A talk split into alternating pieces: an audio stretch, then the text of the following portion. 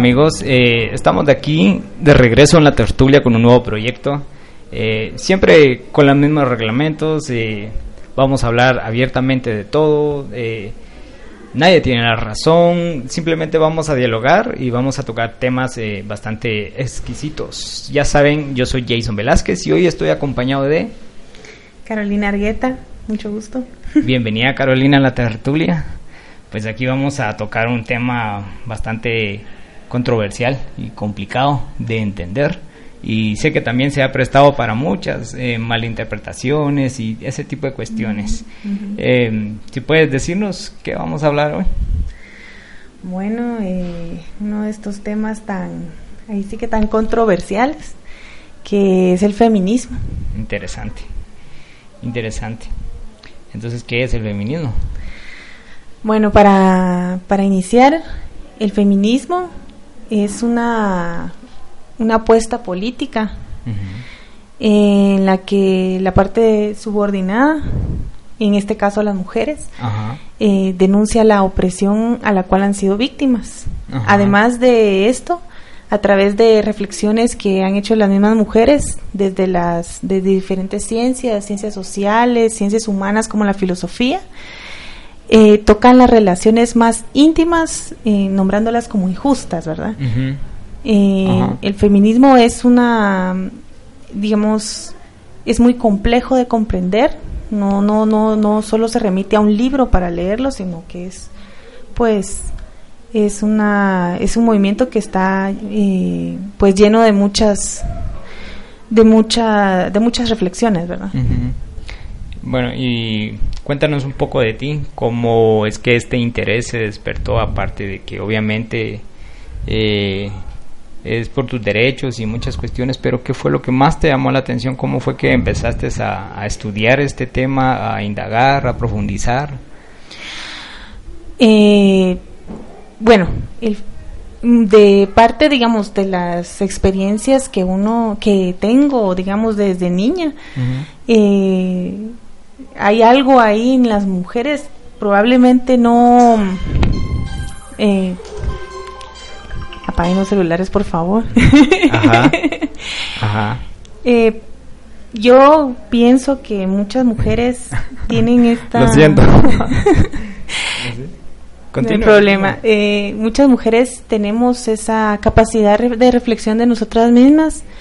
Sin embargo, algunas pues eh, las llevamos las llevamos más allá o tenemos eh, el privilegio de poder ahondar en estas en estas corrientes verdad en esta teoría. Eh, en el caso mío desde pequeña pues se hace uno se hace una, digamos, diferentes preguntas, ¿verdad? Que por qué tengo que servirle a mi hermano, que por qué tengo que serlo yo la que hace las cosas de, las de la casa, porque mi hermano no hace esto, porque, entonces todo, todo eso te va llevando a, diferentes cuestionamientos y ya cuando entré a la carrera de filosofía fue cuando pues ya me topé con, con autoras como Simone de Beauvoir, que es una de las pioneras del feminismo eh, en Europa, ¿verdad?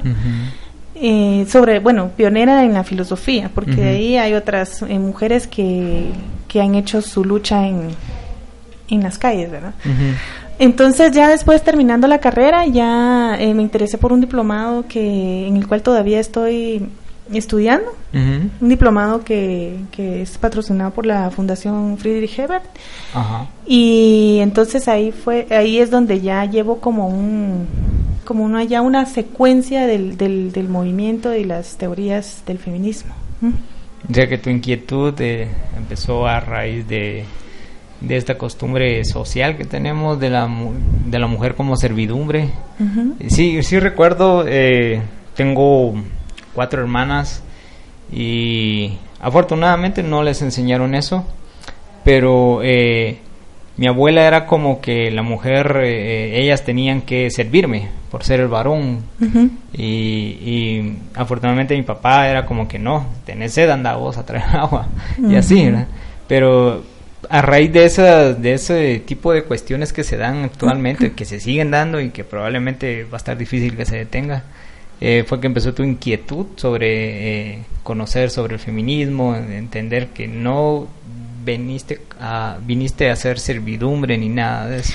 Sí, también, digamos, el feminismo no solo son esas cuestiones, esas cuestiones son como más domésticas, ¿verdad? Que se remiten al ámbito privado y, que a las mujeres se nos asignan roles, como decía Simone de Beauvoir, que las mujeres no, no, no se llega a ser, eh, eh, no, digamos, se llega a ser mujer, ¿verdad? Ajá. Eh, porque, los, digamos, al, al incluirnos dentro de algunos roles, por la sociedad, eh, llegamos a ser mujeres, nos llegan a definir como mujer, no, no desde la biología, sino a partir de una construcción social. Una construcción social, es cierto.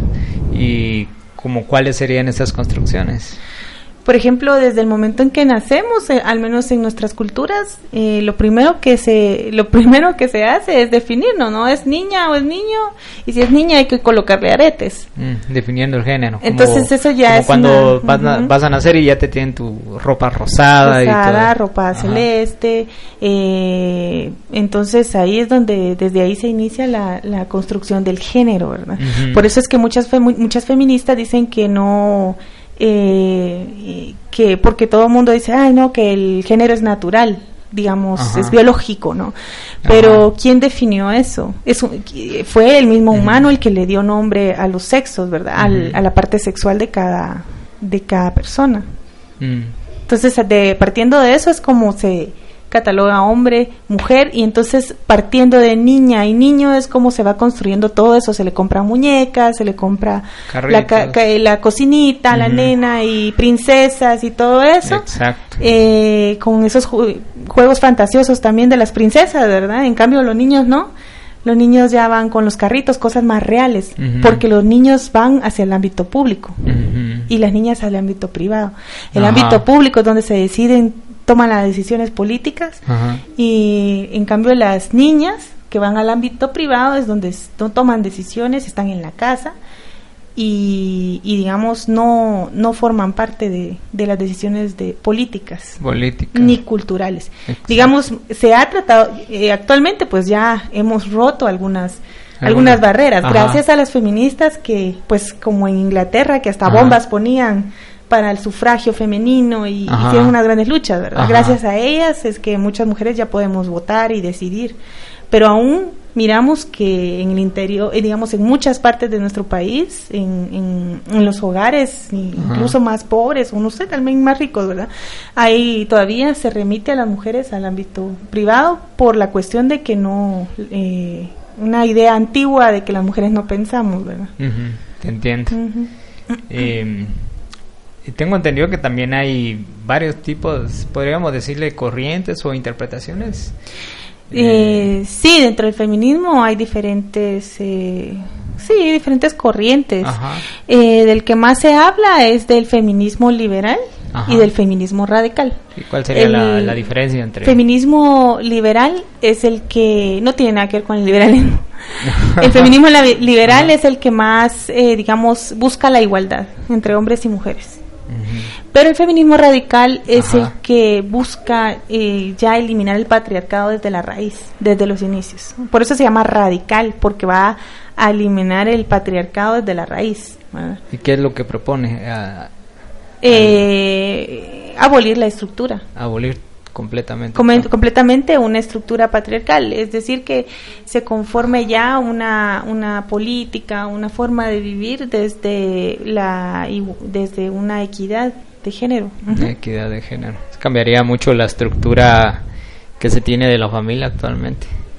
También, incluso actualmente no tienen, sí, tal vez con el feminismo, pero eh, ya se hablan de 11 tipos de familia, por ejemplo, ¿verdad? ¿Ah, sí? Sí, eh, estamos acostumbrados a ver papá, mamá e hijos, ¿verdad? Ajá. Pero eh, ahora mamá, mamá e hijo. Se está luchando por eso, porque pero no no necesariamente tiene que ser mujeres en pareja criando un hijo, sino eh, también se trata del reconocimiento de, por ejemplo, los eh, desde la época de los, eh, desde esta etapa de la migración hacia Estados Unidos, que se quedó la abuelita con las hijas, con los hijos o las hijas, y que se quedó, por ejemplo, una abuelita con una tía pueden formar una familia, una una mujer que está con su perro o o, un hombre con su perrito es una familia y así, ¿verdad? 11 tipos diferentes. De familia. Mm, no lo había no lo había visto de esa manera, pero sí, porque tenemos de como lo tradicional, ¿no? Un papá, una mamá, los hijos. Eso, el núcleo básico. Sí, y cuando no se logra hay una gran frustración. Por eso es que eh, ahora se está tratando de hacer esa lucha porque se reconozcan esos tipos, de, esos diferentes tipos de familia. Wow, mm. es bien amplio este tema de la del feminismo, pero ah, sí, porque muchas veces se presta para eh, eh, actos violentos en el sentido de que personas que escuchan la palabra feminismo, pero a lo que hacen es arremetir contra el, se puede decir de esta manera, contra el género, contra el hombre, que es eh, violentarlo y todo ese tipo de cuestiones. Creo que eso es una mala interpretación del... Sí, que dicen que, que las feministas, bueno, para iniciar el, el término este de feminazi, ¿no? Como si, como si en el femin, como si, eh, digamos, no sé por qué se acuña ese término, como si fuésemos a agarrar todos los hombres y los pusiéramos en un campo de concentración o alguna cosa parecida, pero pero la verdad es que no e, eso no pues eso no en el feminismo no puede pasar porque realmente las que nos decimos ser feministas, al menos yo no odio a los hombres, ¿verdad? Sino que lo que odiamos o eh, lo que detestamos o a lo que vamos es esa raíz de machismo, es donde de patriarcado, donde un hombre, por ejemplo, abusa de una mujer o la mira como un objeto o, la remite solo a la eh, digamos no tiene las posibilidades de ganar igual que un hombre verdad o que sea como dicen en algunas culturas máquinas para hacer bebés. Sí también. únicamente a eso o verlas como como vernos como como decía nuestro querido presidente o no sé quién fue, ministro de Cultura, como vasos frágiles, ¿verdad? Ah, chistoso. una cuestión de, fragilidad, de debilidad, de, de una cuestión de, ah, es que las mujeres no las entendemos porque todas están locas, histéricas, o eh, a eso es lo que va, lo que vamos las feministas, de que se nos, se nos respete. Ese tipo de violencia. Sí, ese tipo de violencias, ¿verdad? Esos, esos, algunas le llaman micromachismos, otras dicen que ya no hay que hablar sobre ese tipo porque si no es hacer más pequeño el machismo y por ejemplo todas esas cuestiones de que está loca, está histérica, de que está en sus días, está loca, molestan y sí, como molestan, como se quejan, como si fuésemos animalitos, hay que protegerlas. ¿Y, ¿Y, cómo es que se ha construido la, la imagen de la mujer en la sociedad? Porque eso de vaso frágil creo que viene siendo como estas princesas de, ese canal famoso de, de la, la, damisela en apuros, siempre, la, la indefensa, la que necesita ser rescatada. Eh, ¿De qué maneras consideras que se construye eh, eh, la mujer como o, el, o lo que va a ser la mujer? Porque, por ejemplo, mis hermanas lo veo, lo vi, muñecas y y que les enseñaron que eran unas princesas y todo y, todo eso que ven culturalmente en las televisoras, en los libros también incluso. Eh, ¿Cómo se va haciendo esa imagen y si todavía tiene fuerza eso o pues eh, algunos he escuchado de, mujeres que dicen que ya, por ejemplo, ese canal ya está cambiando las películas, que las hacen diferentes, pero eh, aún a diferencia de como yo crecí, que yo crecí sin pastel, sin pasteles ni piñatas de, princesas ni nada de eso, pero eh, al menos con mis sobrinas sí veo que están creciendo con eso, o sea, con princesas, con hadas y con un montón de cosas de fantasía, eh, que sí veo que se que ahora con, con el internet, con todas estas nuevas eh, formas de, de comunicación, como hegemonizar el ah. discurso, ¿verdad? De hacerlo más fuerte. Entonces, eh, eh, pues veo que ahora se arrestia todo este discurso. Incluso ayer, hace unos días estaba hablando con unas amigas que, que conforme el feminismo se va conociendo más, conforme las mujeres vamos conociendo cómo es el feminismo, eh, se va arreciando también el machismo. O sea, conforme las mujeres va tomando posición de sus derechos, eh, los hombres eh, hay una fuerte, un fuerte poder que viene, por ejemplo, lo vimos en Argentina desde hace poco, desde la religión, no sé si es evangélica, no sé qué religión es, pero sí lo vimos que, que había un montón de hombres oponiéndose conforme la mujer quiere eh, liberarse y, y, tomar riendas sobre su cuerpo, sobre su, sobre su pensar eh, el, ese, el hombre, los hombres, el hombre también va arreciando su discurso de dominación. De dominación. Ajá, entonces yo eso, al menos desde mi perspectiva, lo estoy viendo con mis sobrinas. Veo que hay más, eh, porque yo crecí en el interior. En el interior no había, antes en los 80, eh, 80 90 que yo crecí, no había tanta propagación de las princesas. Yo ni siquiera había escuchado el cuento de la Bella Durmiente, por ejemplo, ¿verdad?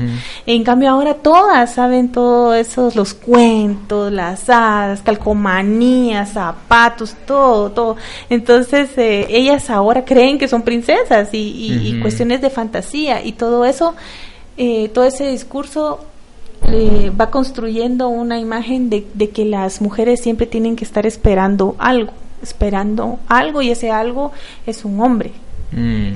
Entonces, todo ese discurso todo ese discurso viene de una de un grupo también de domina, de, dominación que no está que no está aquí, no solo en un país, sino que ya es a nivel global, ¿verdad? Las potencias del, por ejemplo, si hablamos de patriarcado, hablamos de, de potencias como Estados Unidos, China, ¿verdad? Entonces que, que son son países ultramachistas. Definitivamente. Entonces todo ese discurso ellos de dominación ellos tienen que ponerlo más fuerte. Entonces así es como lo eh, se va se va desarrollando. La imagen de la mujer como también eh, se comercializa. Claro. La mujer se, se volvió no solo objeto de trata de personas, sino también su eh, demasiado sexualizada, demasiado en el caso de las niñas, hipersexualizadas. Hipersexualizadas, esa es la palabra, es cierto.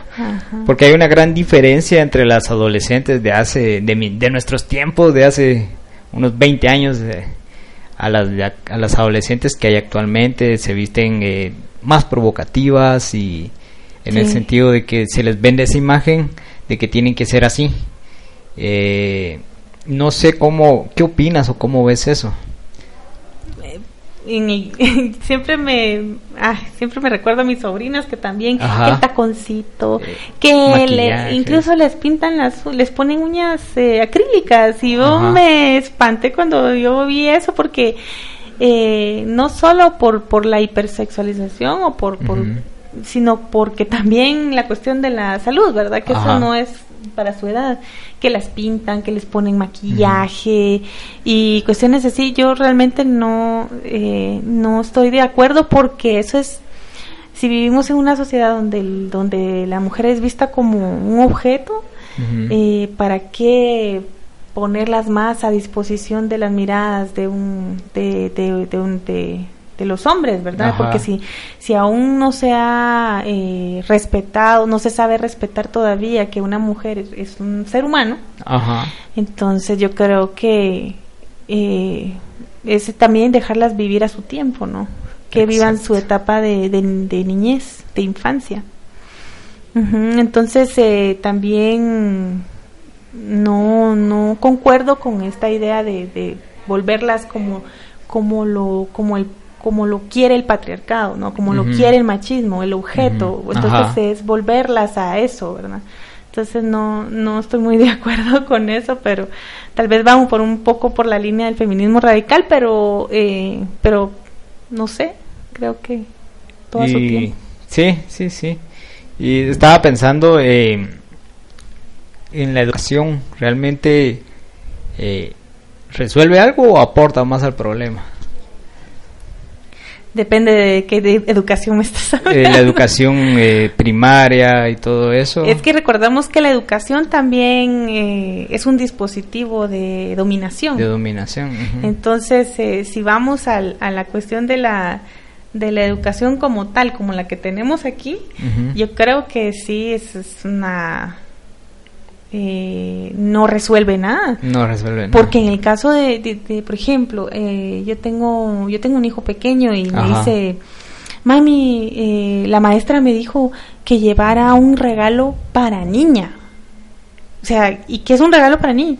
Eh, yo desde ese momento ya no regal, o sea, empecé a comprar libros. Ajá. Empecé a regalar libros para los cumpleaños. Entonces, no, y volvió otro día y me dice, no, es que tiene que ser un libro para niña. No, los libros no tienen género. Ajá. Entonces, él, y él bien preocupadito me dijo, no, es que la maestra... Y entonces ahí es donde tú miras que la educación, eh, ahí están, ya están colocando los roles. O sea, tiene que ser un libro para niñas de princesa. O tiene que ser un libro de niños para, de carritos, de Transformers y no sé qué. Entonces, eh, ahí es donde tú ves que la educación no, no, no resuelve mucho que digamos. No, Porque incluso podemos ver eh, doctora, eh, doctores y qué sé yo, y siguen siendo machistas. Exacto. Eso es muy cierto. O doctoras también, porque el machismo igual las mujeres y los hombres está por igual. mhm Qué tema tan complicado. es un tema bastante amplio, la verdad, porque sé que tienes más para decir. Sácalo, sácalo. Aquí, aquí hay que explotarlo todo. Sí, lo que pasa es que es, es, es, que, digamos, si lo hablamos como, como, esto solo es como la cuestión de roles de género, ¿verdad? Sí, estamos rasgando una, mínima parte. De... Exacto, es un pedacito y de, de todas las de toda la serie de, de, temas que toca el feminismo no porque igual también toca el cuerpo toca eh, pues no sé también la economía el ecosistema tantas tantos temas no la historia porque en, la cuestión de la de la historia cabe la epistemología eh, feminista, ¿no? Que es de recuperar toda la toda la, toda la historia de las mujeres. Porque si te das cuenta, cuando estudiamos, lo que más aparecen son hombres. Sí, es cierto. Y luego, ¿y qué estaban haciendo las mujeres en ese entonces? O sea, que no hay mujeres que sepamos, muchas, ¿no? Tendría que haber sido una reina para que sepamos algo de esa reina, o tendría que haber tenido un cargo muy grande, pero, pero digamos, hasta hace unas unos años es que sabemos de escritoras, pero no, no sabemos que, por ejemplo, que los hombres se fueron a la guerra, fueron a pelear y las mujeres qué hicieron? Se quedaron en la casa, o sea, por, por deducción tal vez decimos, ah, tal vez se quedaron en la casa, pero no sabemos nada. Entonces, esa recuperación de todo lo que lo que hicieron las mujeres o lo que hacían las mujeres eh, es cargo, a cargo de la epistemología feminista, ¿no? Por ejemplo, todas esas, ahora se sabe, después de mucha investigación, por ejemplo, Silvia Federici, que es una gran feminista que vino a, la Universidad de San Carlos hace poco, oh. eh, ella recuperó todo esto de la, hizo como una genealogía de la historia eh, de las de las curanderas y de la casa de brujas, de la famosa casa de brujas, ¿no? Eh, que, por ejemplo, no se sabe nada de las mujeres y después sabemos que hubo una casa de brujas. ¿Y por qué hubo una casa de brujas? Pues porque querían eh, hacer que la medicina se concentrara en las manos masculinas. Mm. Porque las, las brujas eran las que curaban, las parteras, entonces ellas, eh, todo, por ejemplo, el aborto en esa época, las, las, las brujas eran las que las que pues las que se encargaban de eso y eran asuntos que le competían solo a la mujer. El hombre ni siquiera sabía si abortaban o qué. Entonces eh, em, entonces toda esta epistemología feminista es la que se encarga de recuperar toda la historia interesante. ahí estabas eh, mencionando una palabra que tenía en la mente pero que se me había estado escapando de, de hace ratos. Algo tan controversial bueno digo controversial porque Ahorita ese tema es un gran lío, principalmente con la iglesia. Claro, claro. ¿Cuál? El aborto. El aborto. El aborto. Sí. ¿Podrías aclararnos, abordar ese tema desde tu perspectiva feminista, de, decirnos, eh, eh, no te pregunto cosas personales como si estás a favor o no, pero sino aclararlo, qué es lo que busca. Eh, bueno, para iniciar, digamos, el aborto al, eh, al, menos en Argentina, hay, hay, que saber que el primer país que lo que lo legalizó fue Rusia, ¿verdad? Entonces, eh, luego ya vinieron varios de Europa, en Estados Unidos es legal, entonces, eh, luego, esto del aborto, pues, ay, que es un tema muy controversial, Pero eh, lo que tenemos que saber es que hay, para aprobar, eh, por ejemplo, en Argentina que lo iban a aprobar, hay un modelo un modelo que hay que conocer, ¿verdad? Porque cuando se aprueba algo, no es que se aprueba el, aborto y ya todo el mundo va a salir corriendo a las clínicas a hacerse un... sino que hay, digamos, va acompañado de educación sexual previa, el, por ejemplo, que sea un eje transversal en la educación. Eh, también se habla de anticonceptivos para mujeres para que no queden embarazadas también, ¿verdad? También se habla de de pues el, la última instancia pues que sea el aborto no eh, y también de, de cuestiones ah bueno que cuando se da el aborto también hay pues acompañamiento psicológico porque eso no es como decían los argentinos no es nada gratis para una mujer. Eh, lleva muchas secuelas. Entonces eh, el aborto para mí pues no tendría que ser una cuestión como de pues tan controversial, ¿no? Eh, el, problema mayor que yo veo es que eh, el aborto se ve como una eliminación de una vida y etcétera, ¿verdad? Exacto. Pero, pero lo que no olvidamos también es que eh, es que hay algo que no quieren, al menos una cantidad de gente, y es que las mujeres tengan eh, que tengan, digamos, control sobre su cuerpo. Mm. Porque al abortar, pues, abortas y, y, digamos, y puedes decir ya no, no quiero, no quiero tener esta, esto y, este bebé y ya, ¿verdad? Y ni siquiera es un bebé, ¿verdad? Sino que es un, es un embrión que no, ni siquiera tiene... Ajá, que no tiene sistema nervioso y ya han hablado bastante acerca de eso. Incluso los argumentos que se escucharon en el, en el Senado argentino, la verdad, me parecieron bastante, bastante estúpidos. Ajá por el hecho de que algunos ni sabían qué decir. Hubo una diputada que dijo, ah, yo no conozco la ley, pero yo estoy en contra. O sea, ni siquiera tenía argumentos para decir por qué ah. estaba en contra. ¿Será porque quizás le, atribuían una especie de, conciencia o al embrión o algo así? Obviamente que que no puede no se puede probar y que posiblemente sea una gran tontería pensar en, eso pero incluso si nos recordamos de San Agustín y Santo Tomás bueno sobre todo San Agustín era el que decía que el, embrión no tiene no tiene alma que el embrión que al bebé ya cuando nace llega el alma y se posesiona en el en el en el bebé.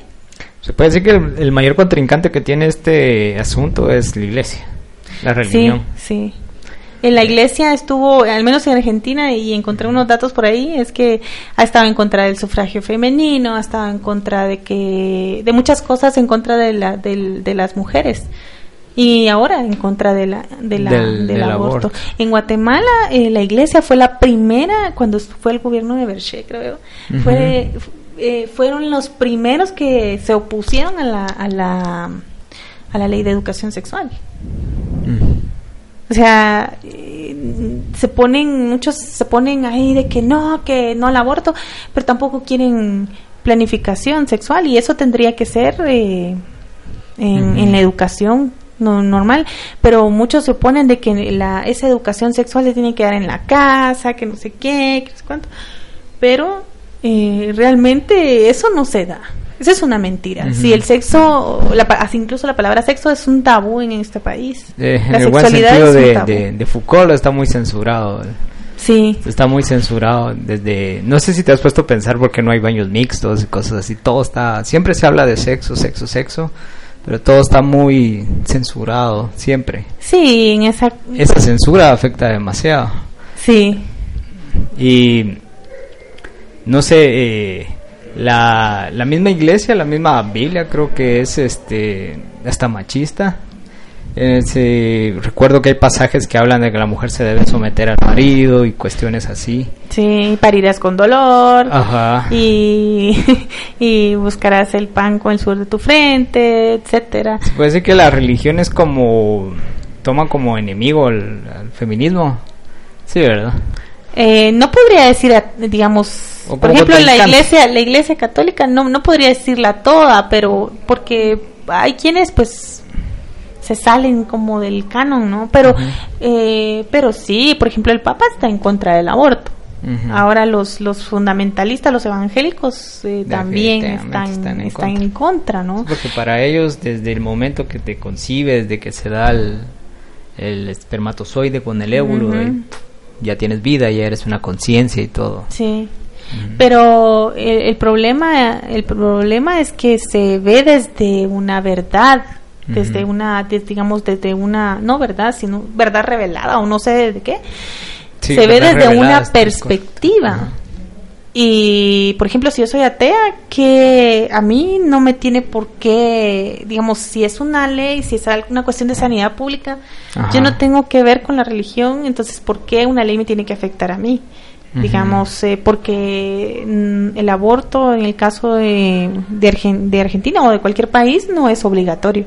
Es si tú quieres eh, abortas y si no, no, no es una cuestión obligatoria, no es como, no es como que tengas que creer en eso para y que te están obligando, ¿verdad? Como la religión que te está, eh, por ejemplo, en el caso, en este caso sí, la religión te está obligando a tener un bebé. En el caso de las niñas, están obligando a tener bebés cuando no las niñas no quieren.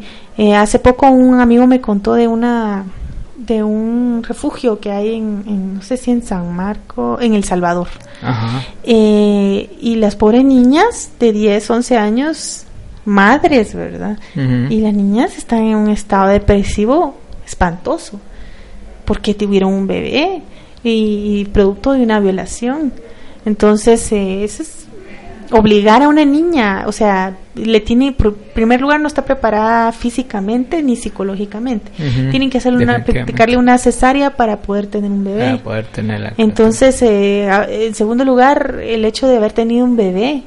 O sea, ¿qué, qué, qué significa eso para una...? Porque es muy fácil decir, dalo en adopción. Sí, pero no es tan fácil saber que ese bebé está... O sea, que tal vez ellas tienen arraigo con el bebé, pero no lo quieren. Es un conflicto, ¿verdad? Entre quererlo criar, o tenerlo, entre querer criarlo y, dejarlo ir y saber que eres muy pequeña para poderlo mantener. Eh, es una serie de problemas, ¿verdad? Entonces, yo creo que es mejor, eh, pues no sé, la posibilidad de, que las niñas elijan también de que si quieren o no abortar. Sí, me imagino que es una situación bastante complicada, también tomando el hecho que pudo haber sido una violación y el hecho de que hayas quedado embarazada de una violación, que bien pudo ser de cualquier XY persona o de papá o padrastro o. En el caso de, las niñas, la mayor parte son violaciones, porque, eh, bueno, hay que ser, digamos, hay que ser francos, ¿verdad? Una niña de 11, 10, 11 años, pues no es una niña que tenga ideas todavía de, de, de, de, o sea, digamos no está despierta, no está despierta ajá, esa cuestión sexual verdad sino que ha sido abusada. Y digamos puede ser que venga abusada desde los 8 o 7 años y hasta los 11 que ya es fértil pues ya ya tuvo quedó embarazada verdad a veces se dan bueno la mayor parte de casos se dan que, que son abusos desde desde muy pequeñas. Entonces, eh, ¿qué tabú más grande es el, es esta cuestión del aborto? Eh, en cuanto a que es muy moralizado, que has visto como un gran pecado y esas, ese tipo de cuestiones, pero es como de, no sé, no entiendo a veces a la religión, eh, no sé si evangélica o católica, creo que a veces son ambas, que ven que, bueno, eh, hubo una violación, pero se le ve a la, a la víctima como pecadora y también pecados si lo aborta, entonces ¿quién los entiende? Eh, esta cuestión del aborto lo he estado viendo estos días y he estado viendo sus disque argumentos y tonterías que se dicen, pero tengo claro que es un derecho para la mujer eh, el, decidir sobre si quiere, sobre su vida, sobre su cuerpo, ¿verdad? Sí, y hay estadísticas, digamos, no es algo que se saca de que es un capricho de la mujer, ni, un capricho, ¿verdad? Sino que hay estadísticas en donde los países que lo han legalizado, eh, digamos, la tasa de abortos clandestinos se ha reducido y la, y digamos, entre más una mujer esté, eh, digamos, pueda decidir eh, sobre su cuerpo, sobre si, digamos, eh, tenga ah, educación sexual, sobre todo porque eso es lo que, eso es lo que más, eh, lo que menos hay y es lo más juzgado. O sea, qué fácil decir, ay, ponete un preservativo o algo. o cuídate, ¿verdad? Pero es muy fácil decirlo, pero cuando una chica empieza a utilizarlo, es, digamos, es estigmatizada, ¿verdad? Como, como una cualquiera, como esto, como lo otro, ¿verdad? Eh, una, incluso una prima me decía, eh, fíjate que si eh, mi, mi, hermano tiene preservativos en la mesita de noche y mi mamá cuando limpia, cuando abre la gaveta, qué sé yo, lo mira. Pero si yo fuera, eso sería como el acabose para mi mamá, porque ver que, que yo tenga ahí, eso sería lo peor es capaz hasta me echa de la casa. Entonces eh, es muy fácil decirlo, pero ya cuando se trata de, de, reproducir, ese, llevar, el, llevar a la práctica ese discurso, pues no se ve, ¿verdad? Exacto. Y también que eh, en lo que mencionabas de, de, la tasa de baja de, de esas visitas a esos lugares clandestinos es también más seguro para la mujer. Eh, no exponerse a algún tipo que, que simplemente se le ocurrió hacer abortos y que puede, puede, perder la vida la mujer o, o, salir dañada físicamente y cuestiones así. Eh, las estadísticas de, mujeres, yo esa no, no, la conozco, no sé si hay, aún no la he buscado, pero eh, sí hay muchas mujeres que, que quedan, quedan mal, si no es que se mueren, ¿verdad? Entonces yo conozco de, de, de algunas, eh, algunas conocidas que estudiaron conmigo que que sí se practicaron un aborto y, y que, ala, pobrecitas porque quedaron mal, incluso no podían tener bebés. Por eso mismo, porque saber con quién fueron, ¿verdad? Y esas realidades, eh, o sea, son personas de clase media que tuvieron tal vez la posibilidad de pagar algún más o menos.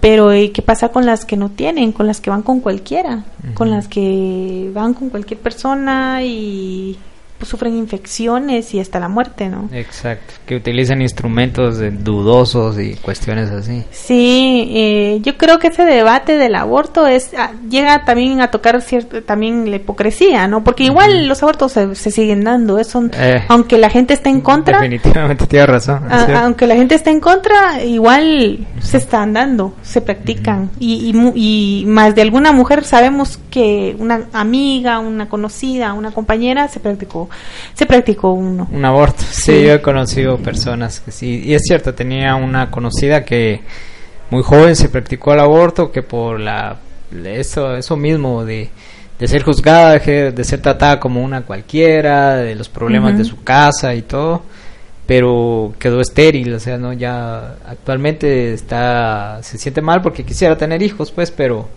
pero ya no puede, o sea, por haber ido con, con, un lugar que así dudoso, pues, que, que, que no eran profesionales, puede decir. Sí, no, y todo el instrumental, es que para, para hacer ese tipo de prácticas, imagínate, el, el instrumental tendría que estar esterilizado, eh, ay, no sé. Sí, que es algo muy invasivo. sí, claro, y, y con algo que no hemos sabido de cosas horribles como se hacen, ¿no? Con instrumentos que ni son instrumentos, no que son cuestiones, no sé, la famosa que hasta en Argentina yo, pensé que solo aquí se, se sabía, alguien me contó que se usaba una cercha. Una cercha, sí, lo estuve pensando. sí, eh, si usan una cercha. Eh, ¿Te imaginas lo peligroso que es eso? Sí, no, ni quiero imaginármelo. Cuando me, la primera vez que me lo contaron, ay, sentí una cosa espantosa dentro de mí, ni siquiera me pude imaginar cómo, cómo ocurrían, ese, cómo hacían ese tipo de cosas, pero, pero eh, eso, eso es ahí sí que es, es una realidad. Y es, curioso, y es curioso la actitud que, que toma la, el, miedo o, el, el asunto de esconderse porque estás embarazada, te estás escondiendo y en lugar de ir a por lo menos que buscar un lugar eh, más profesional, se, siempre se va a lo más clandestino. Lo que pasa es que, acuérdate que los lugares profesionales, pues no, no, no pues no, no hay. Porque un médico que se dedique a eso puede ir preso, ¿no? Entonces... Eh, en un país como aquí. Sí, claro, porque como ahí sí, como está, eh, no está legalizado, Entonces tiene que ser un lugar clandestino y algunos, eh, yo no conocí de médicos que se hayan dedicado, pero sí alguien me contó de algún, algún practicante de medicina o alguien se dedicó a eso, pero igual tienen que, tienen que no no pueden estar en el mismo lugar, se cambian de clínica, o no ni clínica, no que en algún lugar, ¿verdad? Entonces eh, eh, no eh, también tiene que ver la cuestión económica porque de, clase media que yo que yo más o menos supe tenían cómo hacérselo. Tenían podían pagar un poquito más. Podían pagarle al practicante de medicina por ejemplo. No así alguien alguna chica de no alguna chica de por ejemplo de un área marginada. Imagínate lo hace con cualquiera que paga no sé que 200 quetzales podría ser caro para esa persona. Sí podría salir muy caro eso. Imagínate los riesgos. Continuando con lo del feminismo eh, eh, qué logro cuáles son sus mejores logros ¿Qué, es lo que más ha logrado el, este movimiento feminista a favor de las mujeres? Y, eh, es el feminismo, como recordamos, luego de la ilustración, la revolución francesa y todo esto, eh, donde se hizo la, en la Revolución Francesa se usó la, la Declaración de los Derechos del Hombre, no así los derechos de, las mujeres, eso no iba incluido. Igual eh, para las mujeres no, no, fue una revolución porque solo ellos eh, triunfaron y las mujeres igual, seguían igual. Entonces eh, ya conforme a eso, pues ya en la primera, se habla de una primera ola del feminismo eh, con Olympe de Gauguin que ella hizo la declaración de, de los derechos eh, de la mujer y la ciudadana. Pero eso, digamos, después de la revolución dijeron así como, ay, esto no, vamos a hacer una declaración de los derechos de la mujer también, porque eso no solo para los hombres, ¿verdad? Entonces ahí fue donde empezó la primera ola del, del feminismo, entonces fueron la, donde ya empezaron a, a a manifestarse más las mujeres, a tomar más un poco el poder, ¿no? Entonces, de los logros eh, también podríamos hablar esa, esa manifestación de esa lucha por, por, por ser escuchadas. Eh, a través de las calles, eh, oponiéndose a, a a lo establecido, ¿verdad? Entonces, en la segunda ola ya podemos hablar de un logro muy importante que es el sufragio, el sufragio femenino, ¿no? Que esto sí fue una lucha de las más de las más fuertes, porque incluso como habíamos, había dicho en Inglaterra ya las mujeres que no se oponían y no querían hacer caso y esto y lo otro, hasta algunas pusieron una bomba, otras mm, así hicieron huelga de hambre. Incluso hay una, hay como dos películas famosas, hay una donde sale esta Hilary Swank creo que es, es muy buena, donde se habla, se ve cómo aproximadamente cómo fue la lucha femenina, ¿no? En, creo que no sé si fue en Estados Unidos, que hacían huelgas y las quitaban enfrente de la Casa Blanca y, esa, y las, era una cosa totalmente, una lucha, ¿verdad? Entonces, gracias a ellas también, ¿verdad? Eh, están los famosos Seneca Falls, ¿verdad? Que son la declaración de los sentimientos, se llama y ahí es donde se trata de, hacer, de recuperar los derechos eh, civiles. Ajá. Entonces, eh, los logros de, a partir de esto, el, sufragio femenino, vienen todos los demás derechos, ¿verdad? el derecho al trabajo, el derecho a ser reconocidas, eh, digamos, el derecho a estudiar, el derecho a ir a la universidad, todos esos derechos, el derecho de expresión, pero todos estos derechos aún todavía siguen siendo luchas porque en papel se oye muy bonito, pero en la práctica ya sabemos que todavía hay cosas que, que luchar, ¿verdad?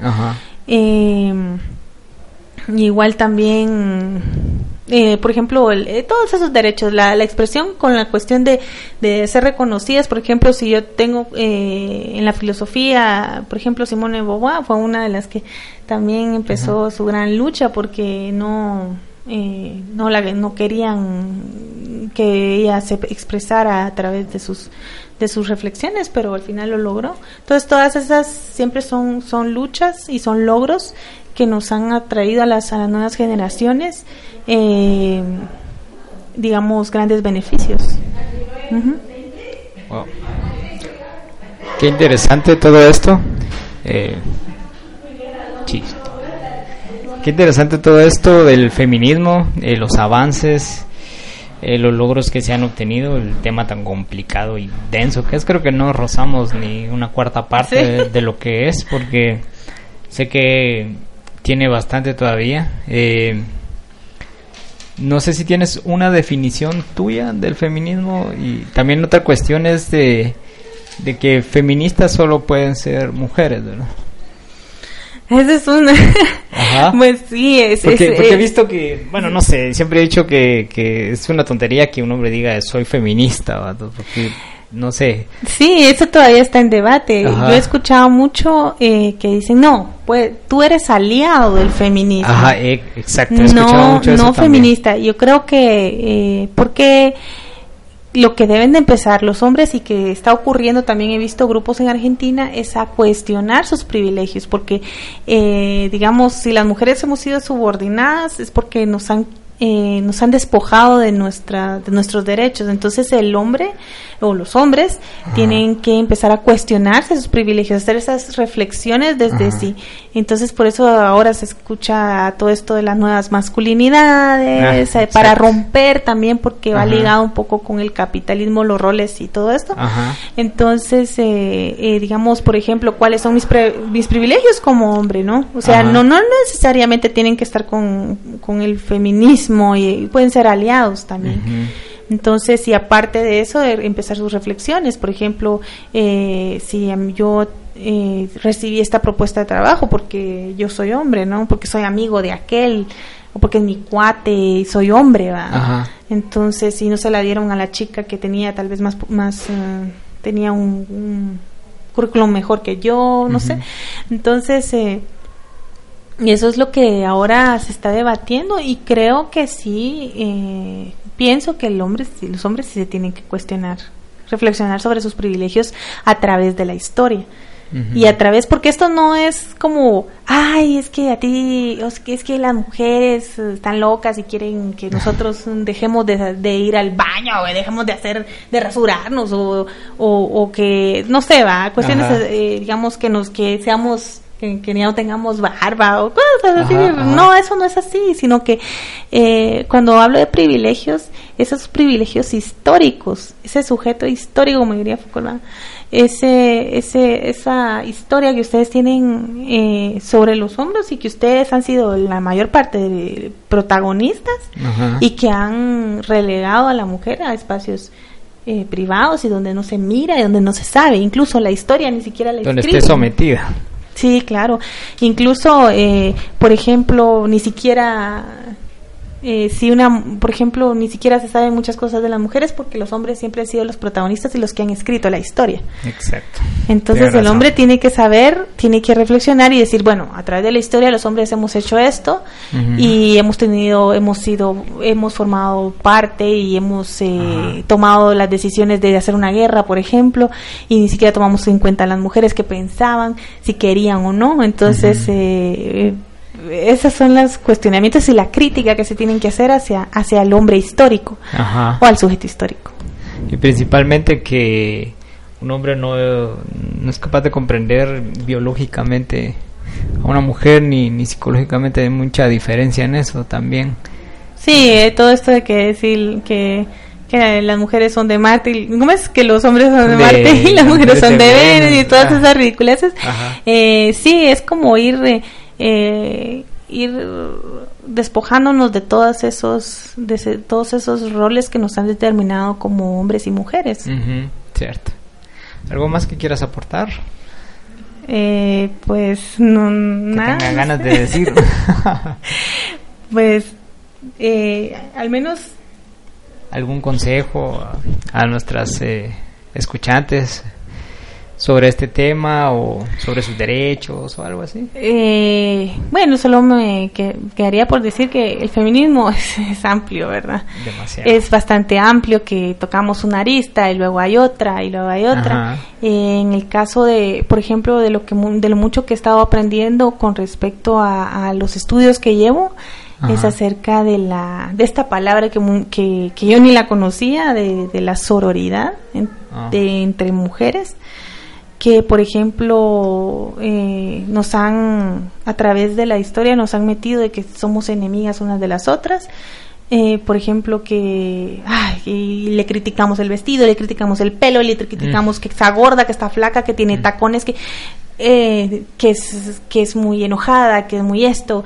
Entonces, eh, eh, algo de eso estoy aprendiendo, de que ya, ya basta la guerra entre mujeres, que las mujeres, porque los hombres no, no, no, se andan criticando entre ustedes, o sea... Con nosotros es más como, ah, que está, ah, qué chido tu, tu, tu gorra, o que, ah, ¿dónde los conseguiste? Yo quiero unos igual, y mira, vamos. Y... Sí, compadre, vamos, en cambio, hasta, hasta compadre se dice, nosotros no nos decimos comadre. Y, aunque andes con los mismos zapatos, no, no hay problema. No hay problema. Pero he visto que entre mujeres sí, ah, sí, entre mujeres. los zapatos iguales a los Ajá, y que, las uñas, y que la pulsera, ajá, exacto, entonces, eh, yo creo que esas cosas eso nos los ha metido el patriarcado, es, esa guerra, ese para dividirnos, para porque tenemos que siempre y la división siempre es por un hombre, ¿no? Ay, para, para, para ser la elegida siempre, la elegida de aquel o del otro, ah, yo quiero que me elija a mí, entonces me peleo con la otra. Entonces, eh, yo creo que, que eso pues tiene que terminar tiene que terminar porque nosotras, o sea, tampoco es que seamos las mejores amigas, ay, que todas nos querramos como si como un mundo feliz y yo sé que, que los, el carácter de cada una es diferente y, por ejemplo en el caso mío yo no soy mucha de, eh, soy un poco encerrada y un poco ermitaña a veces, ¿no? Entonces eh, me cuesta también tener ciertas amistades con mujeres o hombres, lo que sea pero pero por lo menos si yo me encuentro con alguna mujer en algún espacio tampoco voy a estar ay no qué esto ay no que lo otro qué gorda qué esto qué flaca o que me cae mal porque se cree tal cosa y hacemos unas inferencias de cosas que no o sea hacemos unas ideas de que, que, que, a veces solo están en nuestra cabeza y que nos han metido desde pequeñas. Y que no, ¿verdad? Entonces como que ya basta, ya basta de, estar peleándonos entre nosotras y por, por hombres también, ¿verdad? Definitivamente, principalmente. Principalmente que, que aprender que el hombre no tiene que dejar de ser un objeto de deseo. Mm, interesante, eso sí está interesante. Y háblanos un poco de ti.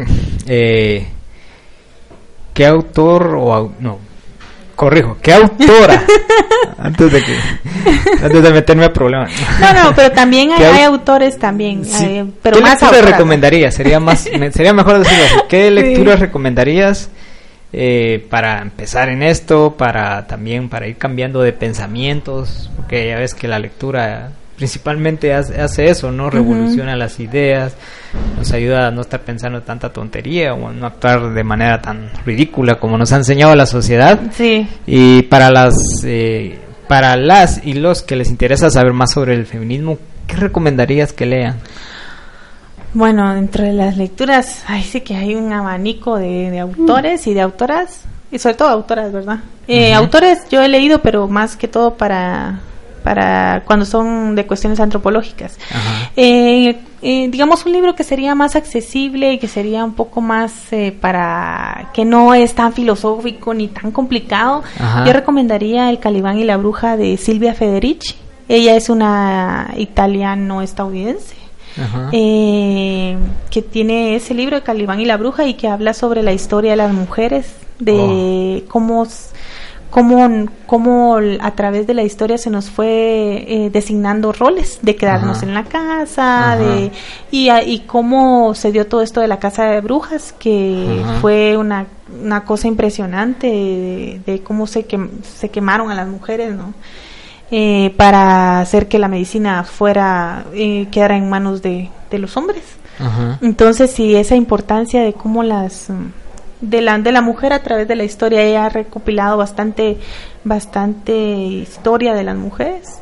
Y me parece que es, eh, es algo muy importante. Y también Revolución en Punto Cero, creo que se llama el libro. Sí, así se llama. Eh, también de ella, que habla sobre el trabajo doméstico.